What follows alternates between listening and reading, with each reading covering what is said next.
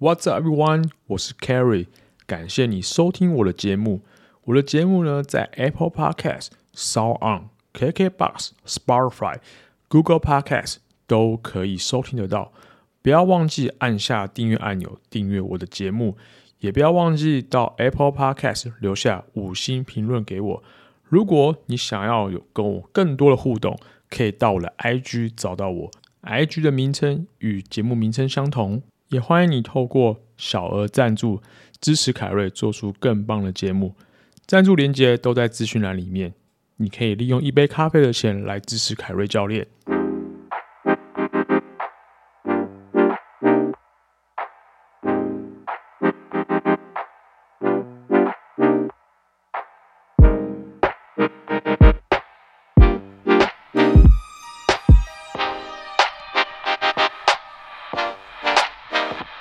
欢迎回到 Kerry Kerry Kerry 教练 Podcast，我是 Carry，好久没有录音了，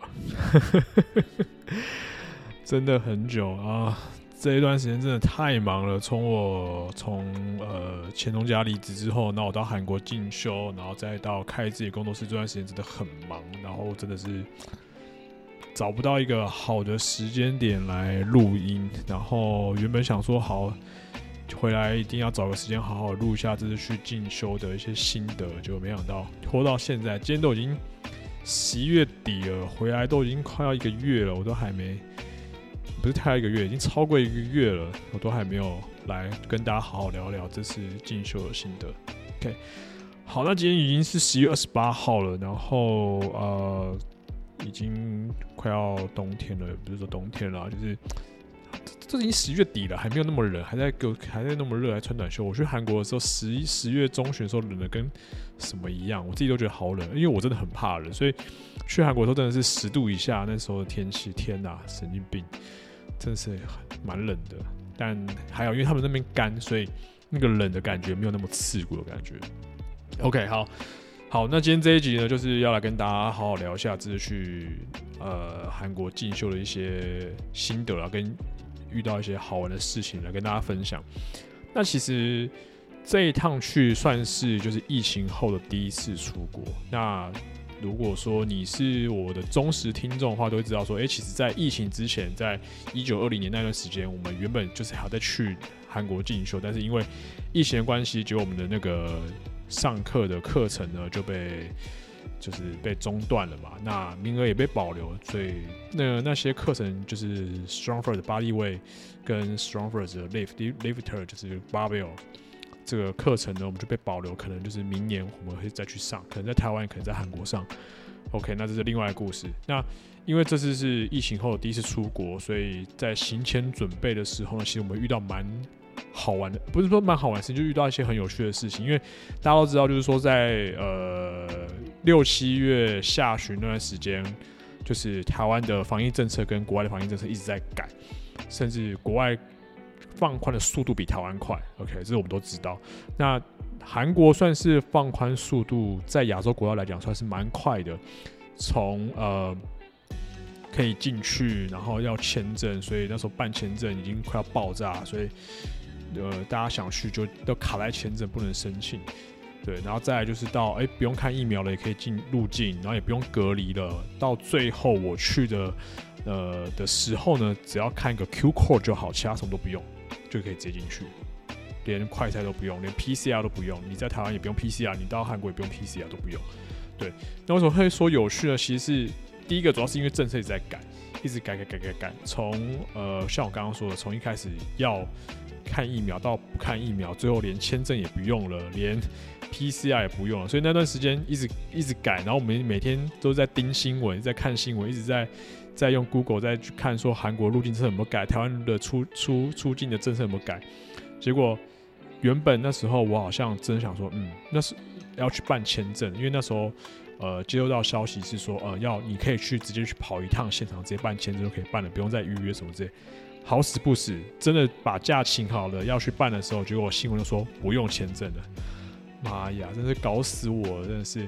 所以就是前前后后这样来来去去这样子啊，就搞得大家七上八下，然后最后就真的是要出发的时候，就真的需要一个 Q code 就好。对，就这样。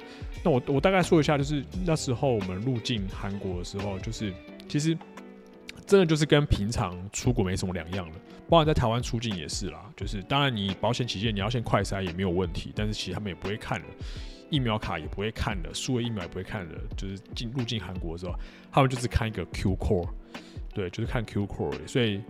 基本上你打高端，你打什么都都是可以去啊，没有问题。不像其他国家的规定比较严格，像日本就真的蛮蛮严格的，就是你要打满三剂，那你这三剂都一定要是国际认证的疫苗，除了高端之外。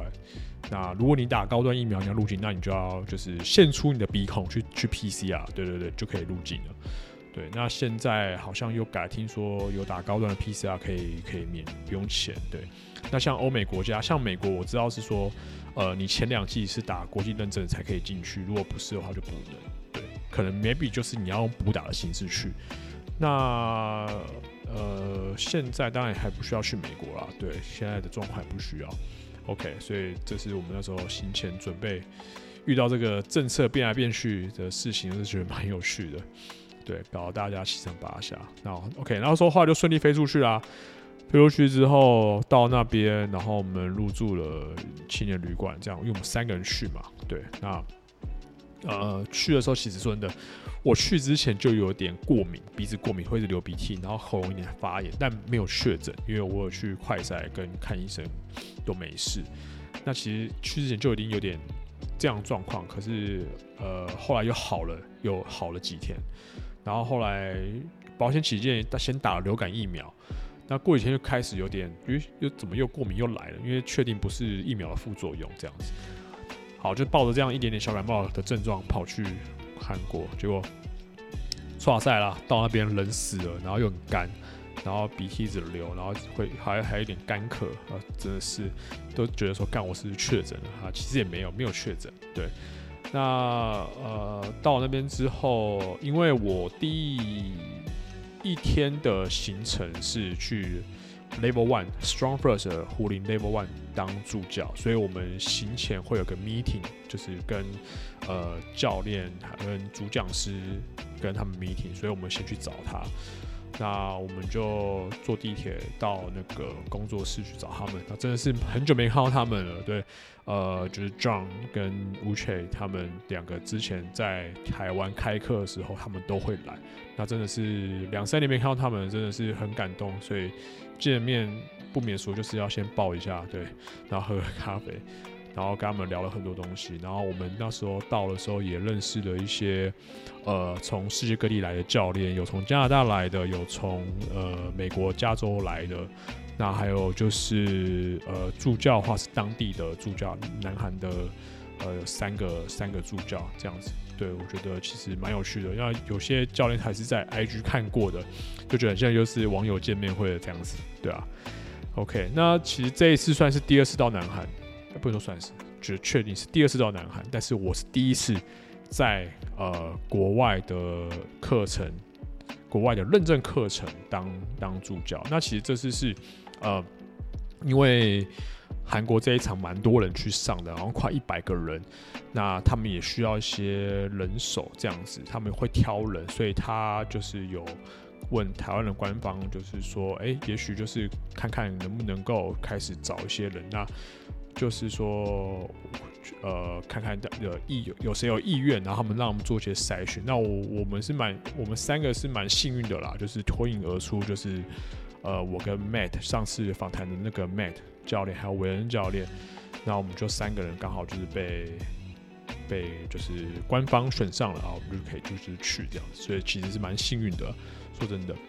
那呃，助教工作其实跟在台湾差不多。就大同小异，只是因为这是呃人很多，所以分了四大组。那四大组都会分别有四个 team leader 去去带领。那就接下来看他们怎么分配人数，你你去负责哪些工作？那其实呃工作内容的确跟跟台湾差不多，但是其实呃在国外这些 team leader 他们其实蛮好玩的地方是。他希望我们就是可以，可以的话，就是下去直接直接可以去教他们，不用太害羞，说直接在旁边看就好。因为其实，呃，我毕竟一第一次在国外，然后又是呃语言不是很通的状况之下，有时候真的是会有点避暑。不过，因为他们有些人会讲英文，有些人可能听不懂，所以难免自己就会就会觉得，嗯，先看再说。可是后来。我的的老师就是乌雀说，你不要太害羞，你可以直接下去教他们没关系，他们也许就都听得懂，没有问题。那你真的听不懂，你就请那个就是助教，其他助教帮忙，可能会讲韩文的助教帮忙。对，因为其实我们这次去，有些助教会讲英文，有些呃助教会讲就是韩文都有，就是英英文跟韩文他们都没有问题。对，OK，那既然就是都这么说了，那我们就当然。不能太害羞吧，都是因为都是来做助教工作，这样太害羞也不行啊，对不对？只是我个性就是稍微有时候这种这种场合，一开始这种有点陌生场合都有点避暑这样，然后后来就开始就把它当做在台湾的助教工作是一样，对啊，那嗯，其实助教工作难不不免俗，就是一些呃帮忙看动作啊，动作修正啊，那就是确保他那个老师讲的东西呃。就是大家都可以做得到这样子，那也要帮忙注意一下安全啊这些，因为这次人太多。那因为我们这一次有室内跟室外，室内就是线上的负责线上，因为这是有呃上海的，就是教练们跟学员们有来参加，他们是用线上模式进行。那韩国的话就是在室外，因为主要是场地的关系啊，还有网络的关系，所以可能没有办法就是同步进行。但是有些课程的 session 他们是在。室内一起同步进行，对。那有些课程就是以外以内，所以有时候我们可能要到外面，有时候可能要到室内这样子。那再来就是说，呃，我们其实呃有时候就是会需要跟着 team leader 一起移动，像 Matt 比较辛苦，因为他这次有负责就是上海组那边的中文翻译，所以他跟着另外一个 team leader 去。呃，到他的上课场合可能在室外，呃，对不起，他会都在室内比较多。可是他可能在那边翻译完一段的时候，他可能就要出来跟别人交换，所以他还蛮辛苦，就是在跑来跑去这样子。那有时候就是因为课程内容可能是不同的听力的负责，所以呃，他们的内容就可以先做一些转换。可能有些听力的会在外面教，现在听力的在里面教。对，像这次还蛮有一个蛮难得的经验是。刚好我的教练，我的老师乌翠，他负责教胡林的 snatch，那他后来是负责去教就是上海组那边的的的抓举的课程。那因为刚好两边都需要中文翻译，呃，也需要助教人手，所以，哎、不对不对，不是不是不需要，两边不需要，刚好就是呃，可能是我忘记为什么他会他会需要找我，呃。可能是因为刚好那一段时间，像 Matt 跟另他的跟他的 team leader，他们可能要移到外面去。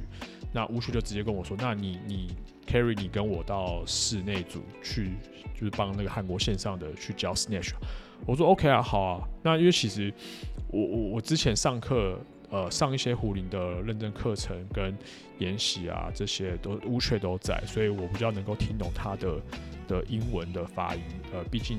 他并不是呃长期待在国外的的人，所以他的英文可能还有一些韩国的口音。不过这个是我我可以习惯，我可以听得懂，但不懂可能就会问他。所以其实也习惯他的的的讲英文的方式，所以如果要翻译起来的话，可以比较比较顺。我记得好像在在好像在一九年的时候，他那时候来台湾的时候，我短暂的帮他翻译一下，所以那时候其实还还蛮习惯的。OK，Anyway，so，、okay, 所以所以呃，就刚好有个抓举的课程呢，我们就移驾到室内去，跟那个海上海那边去做线上的就是教学这样子。那我就负责帮帮乌雀老师翻译。那其实呃，刚好那时候老师的抓举的教学流程，呃，是他自己创独创的。那跟我自己有时候教学生有点有流程有点类似，那其实要翻译起来也蛮好，只是可能我们事先要先确认好哦，是不是讲这讲这讲这个，那再透过翻译翻成中文再讲给上海的那些学员们。对，那我觉得其实这是一个蛮难得的经验，因为算是第一次跟着他，然后逐步口译在就是教学现场上面。那虽然说只有，虽然说只有抓举这个课程这个流程而已，但我觉得这经验蛮难得。那也让我就是 了解到，就是真的是。就是对岸的的学员们，就是这个素质啊，真的需要再加油。那个这个这个状况如果在台湾发生的话，那真的会被塞瑞。真的，我我哎，不得不说，就是真的是文化上有差啦，或者是说他们对于这个课程的期许，也许跟我们所认为的不太一样。那我是觉得说，嗯。既然都是来学东西啦，那既然都花了那么多钱，然后花了多时间跟心力来学东西，那也表示你认同这个系统的东西。就算你真的不是百分之百认同，可是今天你都花了金钱跟时间心力在这边了，那你也应该是要真的是认真的去，呃，认真的去上课才对，而不是那种人家在台上讲话，然后你在那边做自己的事情。那你又不是说今天你多会，就算你多会，你也不能这样啊，对不对？我就觉得说，真的上课素质真的很差。像我印象中，就是当老师真的在讲很重要东西，在翻译的时候，我们也要跟上海那边的翻译确认，就大家有没有听得懂？那就觉得很奇怪啊！大家都你你你，大家前面有几个人认真在听，后面有人在抠手皮的抠手皮，做自己的事情做自己的事情，就觉得莫名其妙。然后真的毛起来练的时候，大说要休息停下来，然后一直一直边毛起来练，叫你停下来，叫你休息了，你又不停下来，这莫名其妙，真的是真的受不了。我真的觉得说，不是不这不无关政治问题，但是但我真的觉得那个文化真的是有差，那个素质真的有差。就是就算你今天真的拿到，我也觉得你可能未来也不是一个非常非常好的教练，真的。唉，叹气。好啊，这个是。算是小小的题外话，不过那个帮忙口译的流程，我自己是觉得蛮蛮蛮棒的，然后吴雪也蛮蛮呃蛮喜。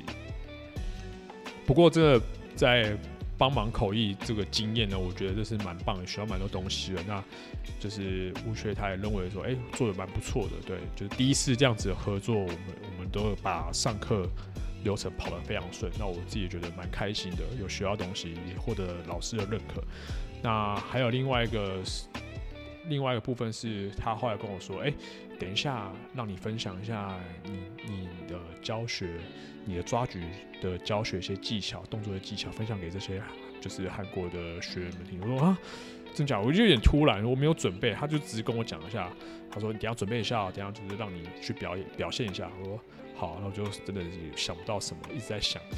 然后旁边的韩国助教说：“哎、欸、，Kerry，你有没有想到什么啊？那个等下你想分享什么？”我说：“很多呢，我我真的有点想不出来 要要这要要要讲什么。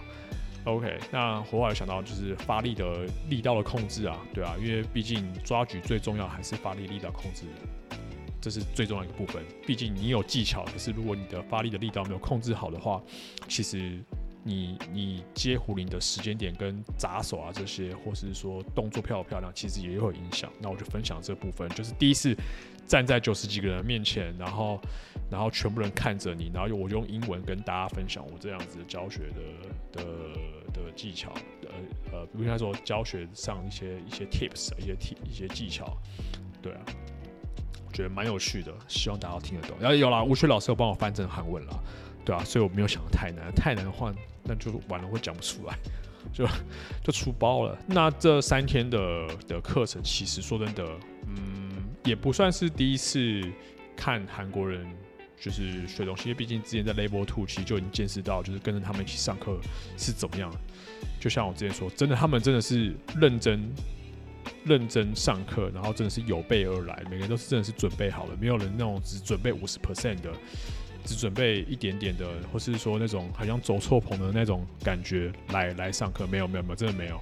当然了，有那种那种诶、小白啊，那种就是好像诶只、只学一点点，不不是学一点点，就可能没有没有练得很好，然后就是来上也是有啊，但是很少，说真的真的很少。对，说真的真的很少。对，那但是说真的，大概我觉得九成都是很认真的，就是真的。没在跟你没在跟你开玩笑，我就我来就是学东西，然后认真上课，然后拿到认真，就算没拿到好，我想办法把它把它补救起来。对啊，对，所以我觉得一样，还是跟我在台湾看到一些状况是蛮不一样。特别是一开始的时候，我会觉得，哎呦，真的是，嗯，有备而来。当然，随着课程的难易度的推进之后，当然有些。呃，不好的，不是说不好，就是技巧比较还不足的地方就会显显示出来。但我觉得那是后面可以再修正的事情。但是至少我觉得就是大家真的是蛮蛮认真面对的，对，就是真的是有有备而来这样子。OK，那刚刚也讲到，就是我们我们看到就是对对岸的来上课的人，他们的上课态度是怎么样？那刚刚就有提到。嗯说真的，就嗯，就是我像我刚刚讲的那样，这样子。OK，好，所以呃，三天的助教的工作大概就是这样啦。对，那也也是呃蛮有趣的，然后也学到很多东西，然后呃老师们真的也对我们这群助教蛮好的，还会带我们去吃好吃的东西啊。说真的，那个真的是蛮棒，而且真的是很好吃，很好吃。那个想知道吃什么的话。那个留言给我好不好？我跟你讲一下我的口袋名单。我这些口袋名单都是从这些老师给我的。对，好，那这是第二次来。那其实，在第一天，不是第一天，第一个工作结束之后，助教工作结束之后呢，第一个行程结束之后呢，我就有中间有刚好有五天空档，因为在下一个进修课程是 Redmine University 的认证课程，那刚好中间有空档，我就到处去看看。那我分别去了哪些地方？呃，我分别去了弘大，然后还有宣林，因为宣林就是我在我们住的地方附近的。然后还有明洞也有去，江南区也有去，还有像去乐天塔这些地方，我都有去去走一走。就就是我觉得蛮蛮蛮有趣的。虽然说我并不是非常特别热衷于就是韩国的。的文化什么，但是我觉得去了解之后，也觉得诶、其实蛮有趣的，蛮好玩的。呃，我我记得在出发前有问一些可能之前有因为工作出差去韩国的朋友们，他们就说，嗯，那个那个叫那个他们好像是比赛吧，那时候其实他有就跟我说，诶、那个明洞真的是倒蛮多家店的，对啊，因为疫情关系，有些店真的是收起来。对啊，那然后还有一些地方，其实像江南江南那些蛮蛮热闹的一些精品街地方，其实也是蛮多店就都都是都是关起来的，都是那个店面都是写出租的，对啊，嗯。不过像宏大，因为宏大其实就很像十大商圈那样子感觉，它依旧还是很热闹啊。有一条就是是烤肉，是那个烧烤街啊，然后有一条是卖衣服啊、饮料啊什么的。不过当然有些店可能换了啦，可能毕竟那么两三年过去了，可能可能有些经营不好的，然后可能换了一个一个地方，或是说倒了换个店家进驻都有。像我这次去宏大就。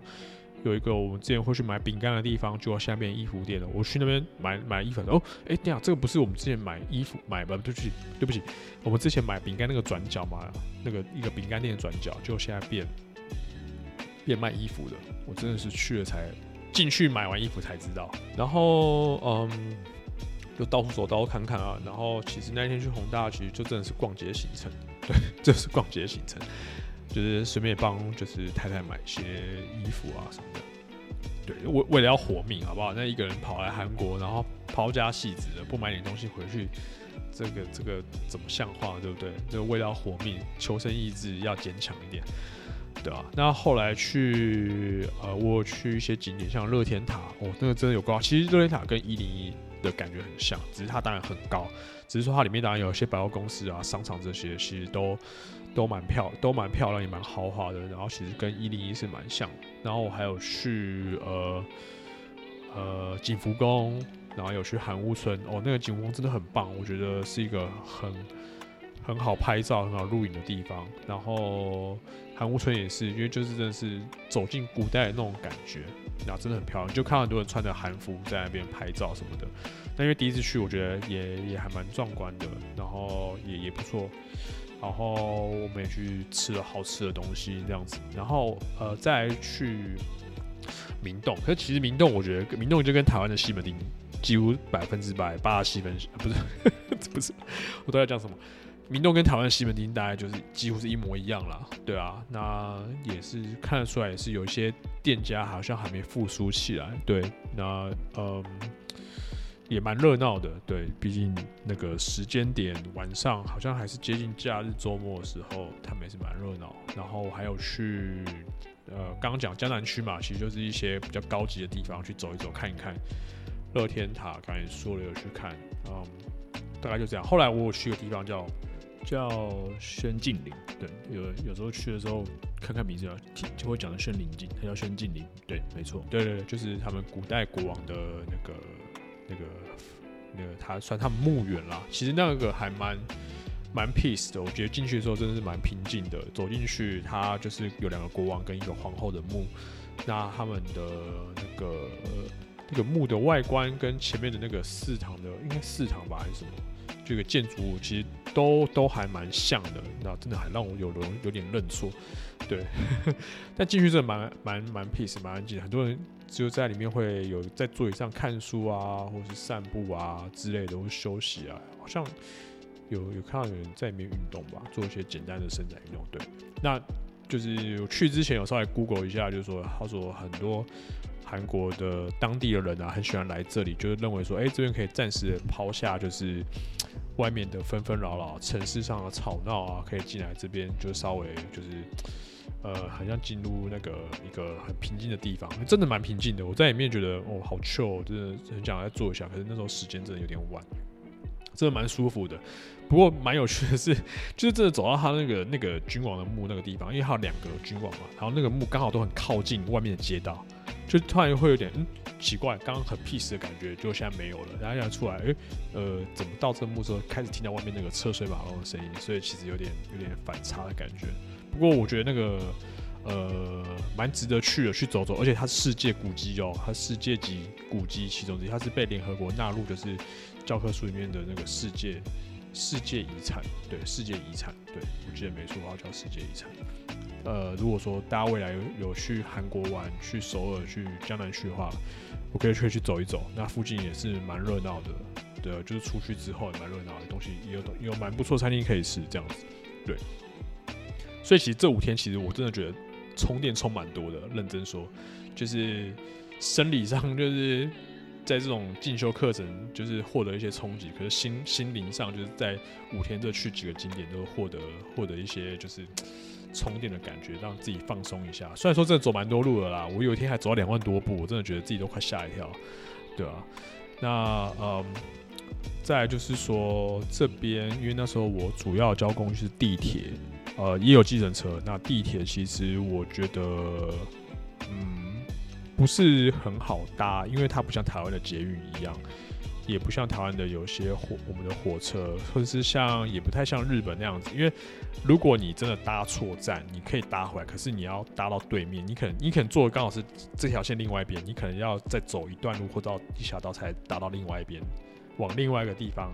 的的方向的地铁，所以其实有点不好搭，所以、一开始去的时候也是有点小小迷路啊。但是后来真的快要变地铁通道，真的，对啊，其实蛮蛮有趣的，就是这一趟去，毕竟都花那么多时间了，然后如果还不会坐地铁的话，那真的是蛮奇怪。然后补充一下，因为他们不是不用 Google，不是用 Google 地图，他们是用什么 Naver 地图，所以 Google 其实不是很好用。当然，也可以搭配着用啦，加减用。但你可能要搭配其他的韩国当地的那个地图软体或是地铁软体来来搭配，这样的话会比较好找到。对啊，这五天应该说这十，我去了大概十二天了，不能说这五天。我去这十二天里面，就真的是吃到蛮多东西。哎，我真的发现韩国的食物没有地雷。真的没有地雷，我我们有几次是随便找随便吃，就觉得哦，怎么那么好吃。然后有几天吃的东西都是韩国当地的朋友啊，或者教练推荐的东西，这都蛮好吃的。然后再来就是他咖啡，到处都有咖啡店、咖啡厅、咖啡店，到处都有。星巴克跟 Seven 一样多，The Coffee Bean 也跟那个 Seven 一样多。然后还有那个什么呃，另外一个叫什么一一开头的呃，我忘记怎么念了。它也是有点像跟星巴克一样，一一样。然后其他像什么白老师的咖啡店啊，或是那种一般的咖啡厅、咖啡 shop，哦，到处都有，你不用怕没有咖啡可以喝，那只有剩下那个咖啡浓度是不是你喜欢的这样？因为他们有些咖啡是那种那种特大杯的，然后很像台湾以前卖那种思乐冰的大小那种，对，然后可是它冰块放很多，那种小小碎冰放很多冰块。所以它喝起来就是那味道，就是有点呃有点淡。可是它有些是呃有有比较浓的也有。然后星巴克就正常发挥啊，星巴克全世界都差不多，对啊。但不难喝。但我据说啦，据说听说听说听说他们的咖啡浓度，因为其实没有很浓，一般的咖啡厅星巴克也除外。据说它它它的一杯的浓度好像还不到台湾一杯的浓。所以，所以如果要比照台湾浓度的话，你在韩国可以喝三杯。对，所以那时候我在那边咖啡喝了大概平均大概一天大概三杯吧，超开心的。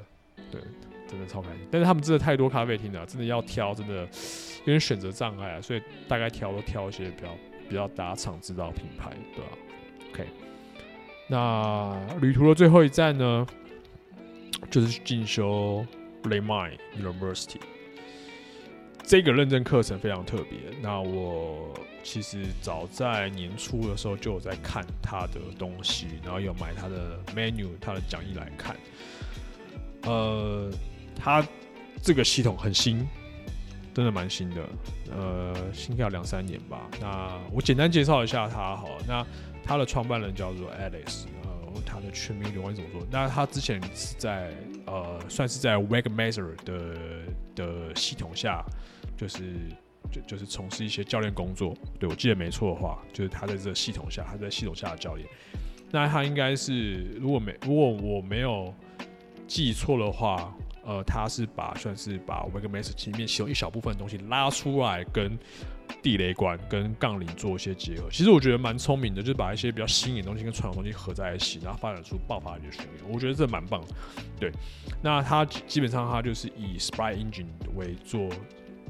底呃理论的底子认为就是说，哎、脊椎可以是透过矢状面跟呃不是对不起，额状面跟水平面产生出方向，然后然后产生出，然后借由呃周围的肌肉系统产生力量。那我自己回来稍微消化一下，我认为是它是利用 Spry Engine 的概念产生出运动方向之后，然后再透过动力链传导力量出来。我个人的的看的是是这样子啊，因为我觉得这样比较比较合理一点。但是嗯。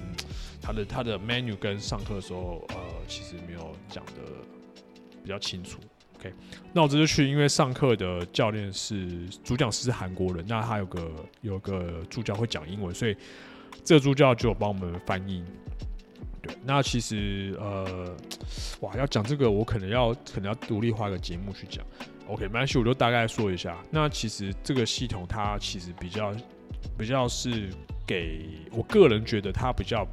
偏向给专项运动员，那如果说一般人想要建立一些身体素质的话，当然从基础肌力的东西或是其他的系统，也许就可以获得很棒的成果。那当然，一般人如果他有一些专项需求的话，有一些运动需求的话，他可以透过 Lamai U 这个 system 这个系统去获得一些进展，或是说他可能很长期做一些垂直面爆发力，他想要做一些向前或横向的爆发力的话。呃，他的确是可以用这样子系统去获得一些成果。毕竟，呃雷曼 U 这个这个系统，它其实发源发展一些多元多元方向性的爆发力，对，让你在能够在任何角度都能够产生出一些力量速度出来。所以，它其实算蛮新的东西。呃，我觉得它也是需要一些时间去学习跟发展。那我觉得它这东西真的蛮不错的，而且大家也知道地雷管这个这个东西这个器材，它本身就是它的上手的的难易度是很很低的，对，它难易度不高很低，基本上大家都可以做。那对于关节其实也蛮友善。那它这个系统其实里面在 Level One 主要发展一些像是类似像奥林匹克举重的动作，Clean Jerk 跟 Snatch。那其实它。呃，创办人他也不讳言说，他也不是要去力奥林匹克举重这么难教什么的，他其实是希望说他的运动员能够很快的上手这些爆发力训练动作，然后能够转上转移到他们的专项运动上面。所以他也说，你的举重的动作、举重的训练，你也可以继续做。当然，你也当然你在做这些动作之余，传统的举重动作之余，你可以去尝试做 Leg U 系统这些动作。对，甚至他认为，如果你是专项的举重选手，你也可以在休赛季的时候做做雷曼 U 的的版本的 Clean and Jerk 和 Snatch。对，所以他并不是要你放弃这些传统，可是他认为他的这个方法其实是在给专项运动员是最有效率的。OK，所以那两天虽然说时间有点短，跟平常认证课程有点短，可是其实也是学到蛮多细节的啊、其实它本身就不难，那再加上去之前我就已经有先摸过，有先练过，那去其实是呃真的有学到一些细节。那接下来我跟台湾体能有合作，在台湾体能有开就是 work workshop。对，那呃，十二月、一月、二月都已经有行程出来了，大家可以到台湾体能看一下，稍微工商服务一下好。OK，好，嗯，最后来讲一下这次去进修的小结论跟心得好了。嗯，说真的，一定要找机会去国外看看，无论你你想要去哪里，哪些国家。呃，如果你本身从事呃教练这个专业领域的工作，我真的会强烈建议大家去国外看一看，去国外看一看才会知道自己需要加强是哪些地方。无论是语言，无论是专业能力，无论是呃身体的身体的表现，你的训练表现，你的学科表现，其实真的去一趟之后。你就可以知道你回来要加强什么，你回来需要做些什么事情，做些什么准备，能够带给你的学生，甚至你有机会成为讲师，你有机会成为呃哪一个系统的的老师、讲师这些，你你其实这些这些去国外这样走一趟，然后认识人，认识不同国家文化的人，其实真的对你有些帮助。无论是什么样帮助，至少至少啊，我觉得是眼界可以打开啊，真的眼界可以打开，真的。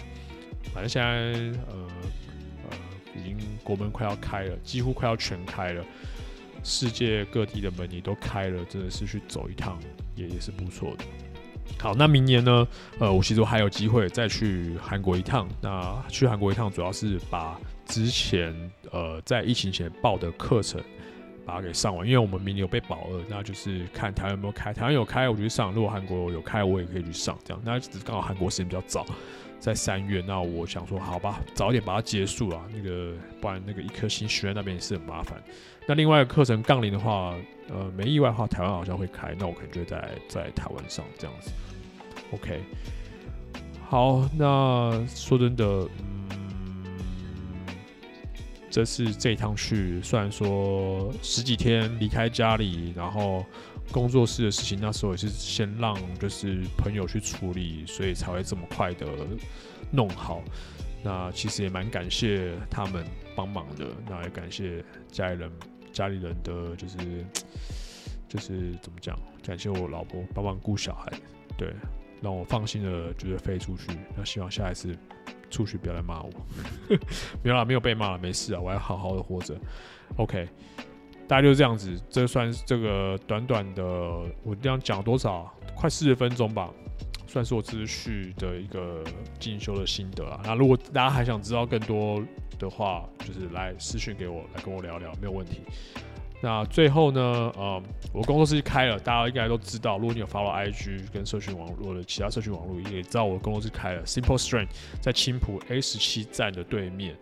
OK，那这个工作室呢，呃，只有就是上课，上课而已，就是我不是开放给大家来自主训练，就是上课，然后所以才预约制。我们有一对一、一对二课程。还有小班团体课，那小班团体课就是以壶铃为主啦。那未来会有机会办一些假假日的 work workshop 研习，那也有专项课程，专项课程是比较长，九十分钟。呃，除了像一对一、对二，主要是以客制化的，就是一般的教练课内容之外，那专项课程其实是比较针对，像是如果你想要准备 StrongFirst 任何的证照课程，呃，目前我可以帮忙就是 Level One 跟 Level Two 的部分。那也许未来我考到 Level StrongFirst Bodyweight 跟 Barbell 我都可以帮忙，这是可以在专项课程可以做到的事情。那如果说你想要学 Layman U 的系统，也可以透过专项课程来。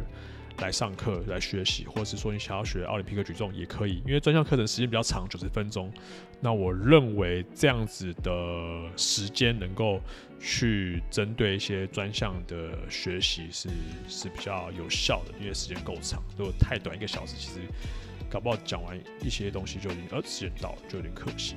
OK，那如果说大家想预约的话，可以在就是节目下面资讯栏有预约链接，可以去点选。那上面都有秀一些呃详细资讯啊，跟价格。